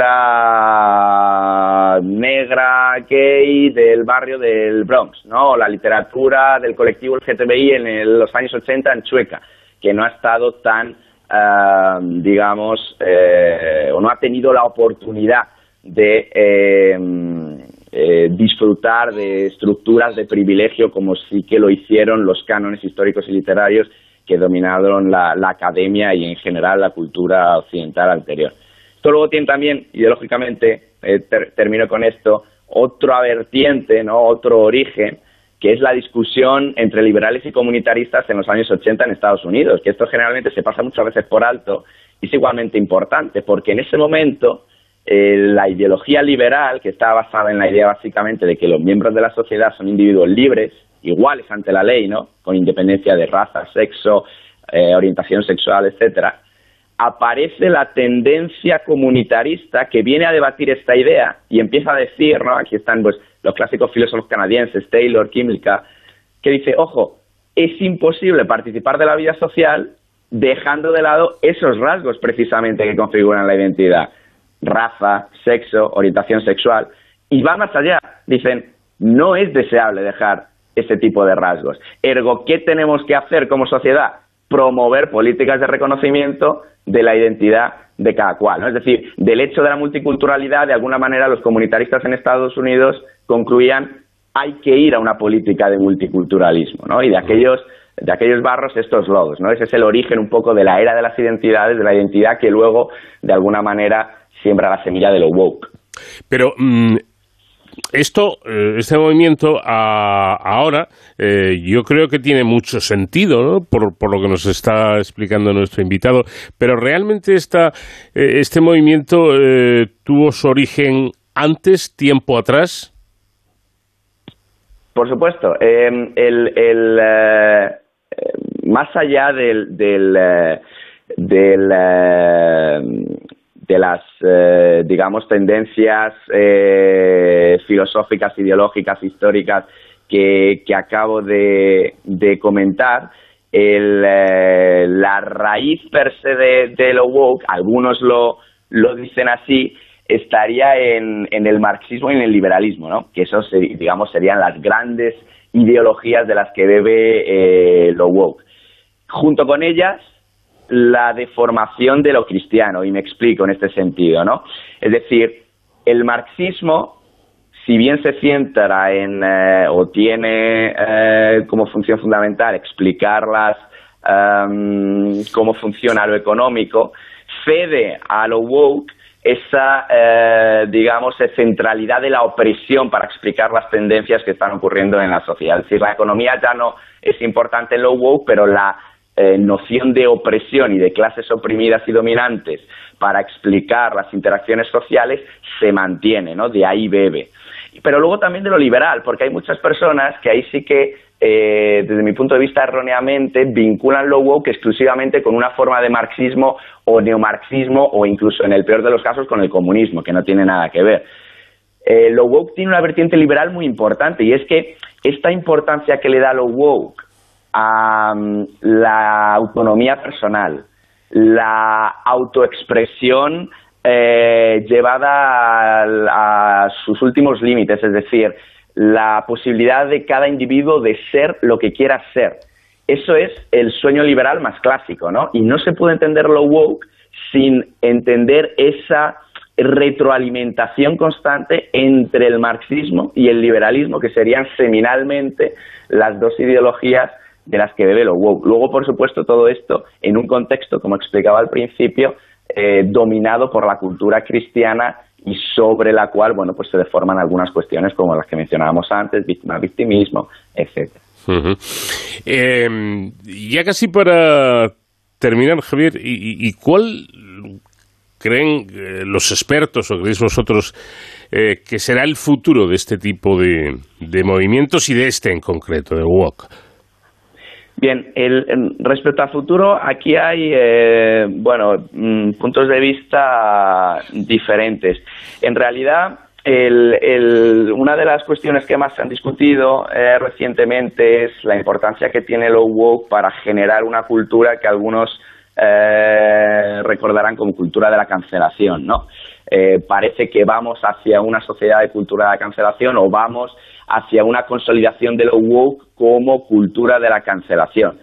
Em, es cierto que hay que ser cuidadoso al hablar de cultura de la cancelación porque ni siquiera la propia cultura de la cancelación ha tenido una evolución uniforme a lo largo del tiempo. Al principio la cultura de la cancelación tenía, digamos, una vertiente exclusivamente pasiva, se trataba simplemente de dejar de apoyar públicamente o dejar de apoyar una causa por, eh, bueno, pues motivos personales o valores o principios y en la actualidad cancelación parece que tiene más que ver o tiene una vertiente activa eh, hacia el borrado, el exterminio de la vida pública, de la opinión pública de cierto tipo de opiniones, ¿no? Entonces, eh, en tanto cuanto em, la sociedad sepa aceptar o convivir con este tipo de cancelación más proactiva, ahí eh, tendremos uno u otro tipo futuro de lo woke. Me explico. Desde mi punto de vista, hay dos posibilidades sociales y, por tanto, dos posibilidades para lo woke. Una, que es, eh, pues, la, digamos, la pesimista, ¿no? La, la, la, violenta, la polarizadora, ¿no? Si finalmente lo woke se cristaliza como lo cancelador y la sociedad, em, em, digamos, los diferentes polos sociales evitan esa serie de espacios diversos, plurales, que confrontaban ideas, que cuestionaban ideas y simplemente tratan de crear ecosistemas eh, herméticos, cerrados, que legitiman prejuicios previos y que no tratan de rebatirlos, pues se generarán esferas diferentes, eh, muy contrapuestas, grupos sociales eh, que probablemente tiendan a odiarse unos con otros, que tiendan a violentarse unos a otros, que generen polarización unos a otros y donde lo woke, paradójicamente en este caso, pues tenga mucho que decir porque, digamos, la cultura de la cancelación será la base ideológica vertebradora de la sociedad a uno y otro lado del espectro. Si todo el mundo al final vive en sus camarillas ideológicas, en sus mini ecosistemas ideológicos, eh, todo el mundo vivirá de cancelar a todo el mundo y ahí lo woke eh, pues tiene un largo recorrido social, quizá a costa de la sociedad. La otra posibilidad es que, eh, digamos, de alguna manera la sociedad eh, derive hacia un reabrazo al perdón, ¿no? Al perdón que, que es una de las, de las grandes eh, de los grandes pilares de la cultura occidental eh, tradicional. Es decir, bueno, podemos cometer errores, sí, pero tenemos la posibilidad de pedir perdón y ser perdonados. No solo pedir perdón, que también es muy importante lo hubo, que ese proceso, digamos, humillatorio es importante, muy más incluso que en la cultura occidental, pero no solo pedir perdón, sino ser perdonados. En tanto cuanto la cultura o la sociedad vaya hacia esa recuperación del perdón, hacia la crítica, por supuesto, constructiva, hacia, em, entiéndame lo que quiero decir, el señalamiento constructivo, es decir, la, la, puesta en atención de ciertos comportamientos, actitudes que pueden ser contrarios a una normatividad o a un estado de las cosas que todos eh, consideramos apropiado. Pero existe esa posibilidad de efectivamente ser perdonado después de haber metido la pata, eh, en ese tipo de sociedad lo woke tiene menos cabida, ¿no? Porque lo woke vive mucho de cancelar y no olvidar, ¿no? Entonces, en tanto cuanto seamos capaces de mantener, digamos, eh, ciertos niveles de, convivencia, de consideración por el otro, pero al mismo tiempo de perdón y de, eh, bueno, pues em, tolerancia por los diferentes puntos de vista, luego tendrá menor cabida, ¿no? Entonces, esos son, digamos, los dos tipos de posibilidades que veo yo, tanto a nivel social como a nivel del futuro de lo woke. Mm. Es, em, es un llamamiento al despertar, en definitiva, eh, haciendo alusión al, término inglés. Sí, el, precisamente una de las cuestiones que no comenté al principio es que lo woke eh, no es una cuestión eh, muy definida como concepto precisamente todavía, y aquí hay, hay un debate y hay gente que ni siquiera se atreve a llamarlo así, lo llama pues, eh, pues eh, social justice warriors, ¿no? Los, los, guerreros de la justicia social, lo llama interseccionalidad, lo llama incluso ideología invisible, lo han llegado a llamar. Realmente, eh, woke es una, o la palabra woke desde mi punto de vista es la mejor porque hace mención a eso que comentabas, ¿no? Al despertar. Lo woke en tanto también un poco que religión, como comentaba al principio, una religión quizá atea, se podría decir, eh, entiéndase la paradoja, eh, hace mención a esta idea de los despertares religiosos que eran tan típicos en las sociedades anglosajonas, ¿no? Esa, esa idea de de repente una nueva cultura que nos hace despertar de la, eh, digamos, condición cultural, religiosa en la que estábamos imbuidos a nivel social, ¿no? Lo woke hace despertar o pretende de alguna manera despertar sobre eso, hacer hincapié sobre el hecho de que estábamos dando por hechos una serie de estructuras de dominación, heteropatriarcales, em, opresoras sobre determinados grupos sociales que sobre las que no habíamos hecho ningún tipo de juicio crítico, ¿no? Y lo woke es el despertar de eso, ¿no? Luego de lo woke efectivamente se puede hacer una cosa o la, o, la contraria, ¿no? Se puede cancelar activamente o simplemente, como ya hacían eh, los primeros, eh, las primeras oleadas de antirracistas en Estados Unidos, simplemente cancelar en el sentido pasivo, es decir, esta persona no, no comulga o, o sigue, digamos, eh, diseminando estas estructuras de dominación contra X grupos. Yo no lo comparto, no lo apoyo públicamente. No lo señalo públicamente, no lo cancelo, pero yo no lo apoyo. Y oye, eso es totalmente justificable. Si una persona legítima, legítimamente, en base a sus gustos, sus preferencias, sus principios, decide no apoyar, sea individualmente, sea en masa, a un actor, a un cantante, a un individuo, a un político, por el tipo de eh, principios que tiene el otro o el tipo de estructuras que fomenta y que de alguna manera perpetúa, pues es totalmente legítimo, claro que sí. Bueno, pues muy interesante mm, conocer todo este asunto de este nuevo movimiento, este movimiento que nos suena pero que quizá no teníamos ah, muy claro. Javier Martín Merchán, politólogo y profesor de la Universidad Pontificia Comillas, gracias por habernos atendido y muy buenas noches. Muchas gracias a vosotros, el placer es mío y buenas noches. Llegamos ya a los minutos que cada semana dedicamos a los héroes sin capa con nuestro especialista David Ferrero, que hoy nos eh, va a poner en contacto con Juan Luis de Castelville, que es especialista en seguridad y emergencias y autor del libro Cuida de tu perro, manual de primeros auxilios veterinarios. ¿Qué tal David? Buenas noches. Hola Paco, muy buenas madrugadas. Eh, pues hoy vengo a este de cero al infinito con un libro debajo del brazo. Eh, fijaos qué chula es la portada bueno, para los eh, oyentes que nos están acompañando esta noche, subiremos una foto a redes sociales para que lo vean. Eh, y el título es Cuida tu perro, manual de primeros auxilios y bienestar eh, canino. Un libro que es, ha sido confeccionado, un manual que ha sido confeccionado por Juan Luis de Castelví, con el que vamos a hablar dentro de un momento, pero lo he querido traer porque me parece importante. Fijaos, ya somos una sociedad en la que prácticamente hay más mascotas que niños, ¿no? y eso lo, han lo hemos visto en los últimos, en los últimos meses en varios artículos de prensa, eh, cómo cada vez eh, pues en los hogares españoles las mascotas, especialmente los perros, pues tienen un mayor peso. ¿no? Y si hemos dicho en este programa y en esta sección muchas veces que es importante pues manejar las técnicas de primeros auxilios para ayudarnos eh, los unos a nosotros en un caso de necesidad, también hay que poner el foco en cómo poder ayudar a nuestras mascotas, a nuestros mejores amigos peludos, ¿no? Eh, para ayudarles en caso de que tengan algún, algún problema. Por eso, pues hemos querido hablar esta noche eh, de este libro, de este Cuida a, a, tu perro, e invitar a su autor, a Juan Luis de Castelví, que ya nos acompaña. Juan Luis, ¿qué tal? Buenas noches. Buenas noches, muchas gracias por invitarme. Bueno, eh, Juan Luis, cuéntanos por qué surge la idea de, hacer este manual de primeros auxilios canino. Bueno, pues sobre todo porque encontraba que, no había suficiente información, que hay muchas leyendas urbanas sobre qué hacer con, con, tu perro si le pasa algo. Según en qué página de internet entres, pues para la misma cosa te dicen, te dan una solución u otra.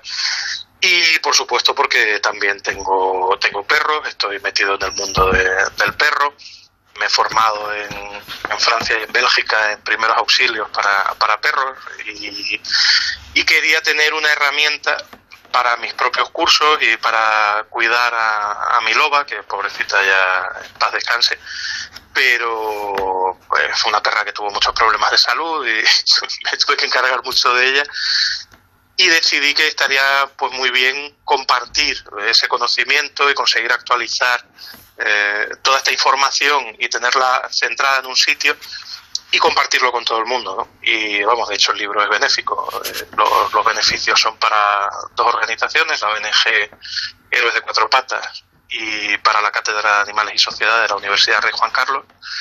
Así que era pues un poco abrir ese conocimiento a todo el mundo y, y, bueno, ahora si quieres hablamos un poquito más en detalle del libro para ver cómo está dividido y, y de qué y de qué trata exactamente, pero vamos, que, que el motivo fundamental fue ese, ¿no? Poder ayudar a, a todo el mundo a que su perro esté en mejores condiciones y que si hay que ir al veterinario, pues que llegue en las mejores condiciones posibles. Eh, antes de entrar un poco en, la materia que tratas en el manual, que ahora veremos que es muy diversa, eh, el nacimiento del libro, eh, el alumbramiento, por así decirlo, eh, tú has sido el que ha aportado esa parte técnica, ¿no? Y también desde tu experiencia, pero ha contado con el apoyo de muchas personas, porque ha sido a través de un proyecto de crowdfunding y ha recibido un gran apoyo. Sí, eh, estoy muy contento porque ha sido súper súper bonito porque a través de bueno, podéis oírte por ahí que tengo eh, compañía perruna también. No podía faltar. Sí este, ya es que, que, no puede evitarlo. Cada vez que hay un ruido por algún sitio tiene que, que acercarse a ladrar. Eh, libros.com es la editorial con la que he sacado el proyecto efectivamente. Tiene esta, este crowdfunding o micromecenazgo permite que antes de que salga el libro, pues la gente que quiere apoyar tu proyecto, pues participe y, y obtenga pues distintas recompensas. ¿no? No, hoy en día, pues el libro ya está a la venta, lo puede comprar quien quiera, pero si participabas antes, pues aparte del libro, te llevabas pues un cuadernillo con unos extras o que te llegara firmado por, por mí, en este caso, por el autor, o varios uh -huh. libros por, por, con un precio especial, etcétera, etcétera. Y en, en la campaña duraba un mes, y al tercer día ya teníamos la cantidad necesaria para sacar el libro y al final del mes habíamos llegado casi al doble. Uh -huh. Fue una cosa eh, bárbara, sobre todo porque ese dinero va a repercutir en estas dos asociaciones que comenté antes. Y estamos hablando, pues sí, de alrededor de 300 personas que se sumaron al proyecto, que confiaron en, en mí y en lo que iba a sacar en este libro, en este manual de primeros auxilios y bienestar canino. Así que la verdad que la alegría ha sido grande, ¿no? Gracias a las redes sociales, pues desde amigos y familiares hasta gente que, uh -huh. que no he visto en mi vida, pero que, que, ha conocido el proyecto pues en Twitter o en Facebook o, o de cualquier otro modo por el boca a boca y la verdad que ha sido algo muy bonito pues, y muy gratificante. Que, Estoy sorprendido y feliz. Qué bien, porque eso demuestra que también hay un interés ¿no? por parte de la ciudadanía de conocer cómo proteger a, los, a las mascotas. En este manual eh, no solamente das las técnicas o pautas para actuar ante una posible emergencia ¿no? de que puedan sufrir nuestros perros, sino que además pues eh, hablas desde si es mejor adoptar o comprar, ¿no? esa eh, disquisición que muchas veces nos surge. Eh, también de los PPP, esos perros potencialmente peligrosos, pero luego llegamos a una parte en la que también se habla de los perros de trabajo. Es decir, que es un manual bastante completo. Sí, está dividido en, en, varias partes muy diferenciadas. ¿no? La primera, pues viene a ser un poco eh, la genérica, que habla de eh, qué hace falta para tener un perro, si realmente es tan importante si vives en un piso, en una casa terrera para tener perro, que no, pues lo importante es eh, las veces que lo puedes sacar y el tiempo que le puedes dedicar, ¿no? ese tiempo de calidad más que el espacio en el que vives. Eh, qué te va a hacer falta, qué gastos vas a tener, qué, importancia tienen los seguros de, salud de los perros y los seguros de responsabilidad civil. Bueno, pues eso, una serie de, cosas generales sobre la convivencia con perros, la, normativa que haya en tu municipio, cómo llevarlo en el coche, cómo acostumbrarlo a ir en coche, cómo eh, tenerlo educado para que las visitas al veterinario sean más fáciles. Bueno, pues todo este tipo de cosas. Luego ya pasamos a la parte de primeros auxilios propiamente dichas, pues como curarles una pequeña herida, eh, roces, como eh, mm, si, si se hace una fractura, si se fractura algún miembro, si hay que curarlo. Bueno, si hubiera, por desgracia, si el perro sufre una parada cardiorrespiratoria hay que hacer una reanimación cardiopulmonar, se atraganta, cómo hacer que, que se desobstruya la vía aérea. Todo siempre pensado en cómo llegar en las mejores condiciones posibles al veterinario. O sea, esto es importantísimo. Claro que es el, que da. profesional eso de referencia y que puede tratar perros es el veterinario, siempre, únicamente. Estos son primeros auxilios, igual que enseñamos primeros auxilios para humanos. Se les para cosas muy leves y ante la duda, veterinario. Y para las cosas graves, cómo eh, llegar en las mejores condiciones posibles al veterinario para ayudar a tu perro y darle todas las posibilidades. Pero estamos hablando siempre de algo que vamos a hacer con nuestro propio perro en lo que vamos al, al, veterinario, ¿vale? Eso es muy importante. Este no es un manual que sustituya en absoluto nada ni que pretenda entrar en un campo que no le corresponde, son primeros auxilios. Luego tenemos un pequeño apartado de qué hacer en catástrofes con animales, cómo preparar nuestra mochila de evacuación y qué necesitaríamos llevarnos si tenemos que evacuar nuestro domicilio y llevarnos a nuestro perro, porque a fin de cuentas el libro este en concreto está planteado solo para perros, pero hay muchos más animales domésticos que, que viven con la gente, pues, gatos, hurones, aves, etcétera, etcétera. Y por último, la parte de perros de trabajo, que son las guías de lo que se llama el Tactical Combat Casualty Care, que es como el, cuidado de heridos en combate, pues hay unas guías adaptadas para perros de trabajo, tanto perros de la policía, del ejército, perros de rescate que usa protección civil, pues si el perro sufre heridas según en qué eh, escenario estemos, que no es el doméstico o el normal de la calle, del parque de perros, donde no hay ningún riesgo alrededor normalmente, pues estamos en una situación, eh, en un lugar aislado o en un lugar donde hay disparos, por ejemplo, esto evidentemente para guías de la policía o del ejército. Pues bueno, los primeros auxilios, digamos que son diferentes, hay unas guías internacionales y lo que he hecho es traducirlas y, adaptarlas.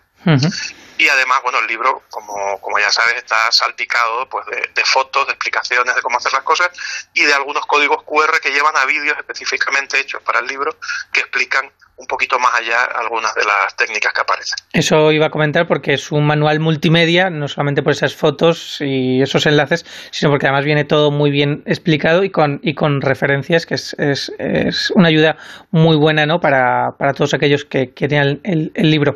Hablabas también del tema de, de qué hacer eh, ante emergencias y bueno, eh, hay una frase que yo creo que todos conocemos, que es que la grandeza ¿no? de un país eh, pues son juzgados por la forma en que los habitantes de este sitio tratan a sus animales.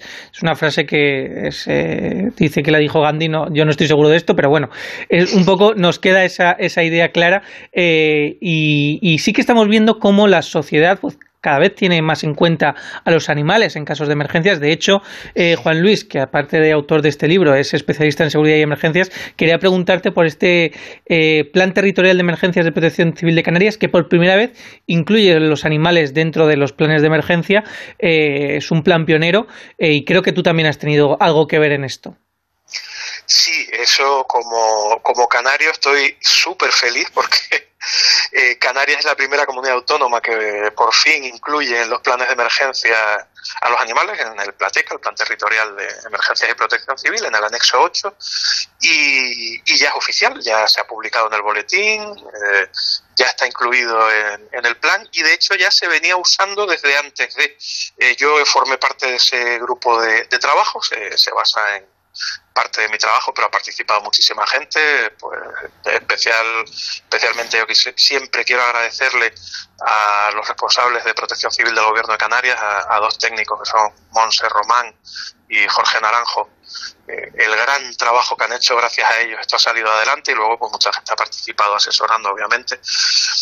Pero la cuestión es que ya está ahí. ¿Y, qué implica esto, Juan Luis, que estén los pues animales incluidos en estos planes? Pues mira, sin ir más lejos, ya lo hemos visto tanto en los últimos tristes grandes incendios forestales que hubo en Gran Canaria como en Tenerife, como en la erupción del volcán de La Palma. Incluso antes de que estuviera aprobado, como ya estábamos trabajando en el protocolo y lo tenían, se puso en práctica. Lo que quiere decir que, vamos, que la voluntad del gobierno de Canarias de, hacer esto era real, clara y muy práctica.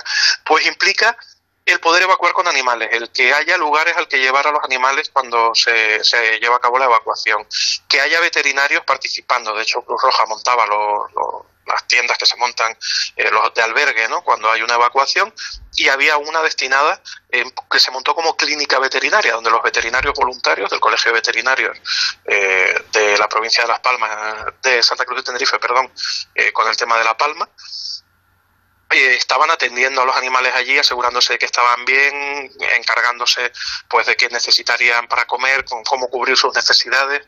Así que es una necesidad que estaba ahí, que venimos reclamando desde al menos 2011 y que por fin, eh, ya en, entre 2020 y 2022, en Canarias es una realidad.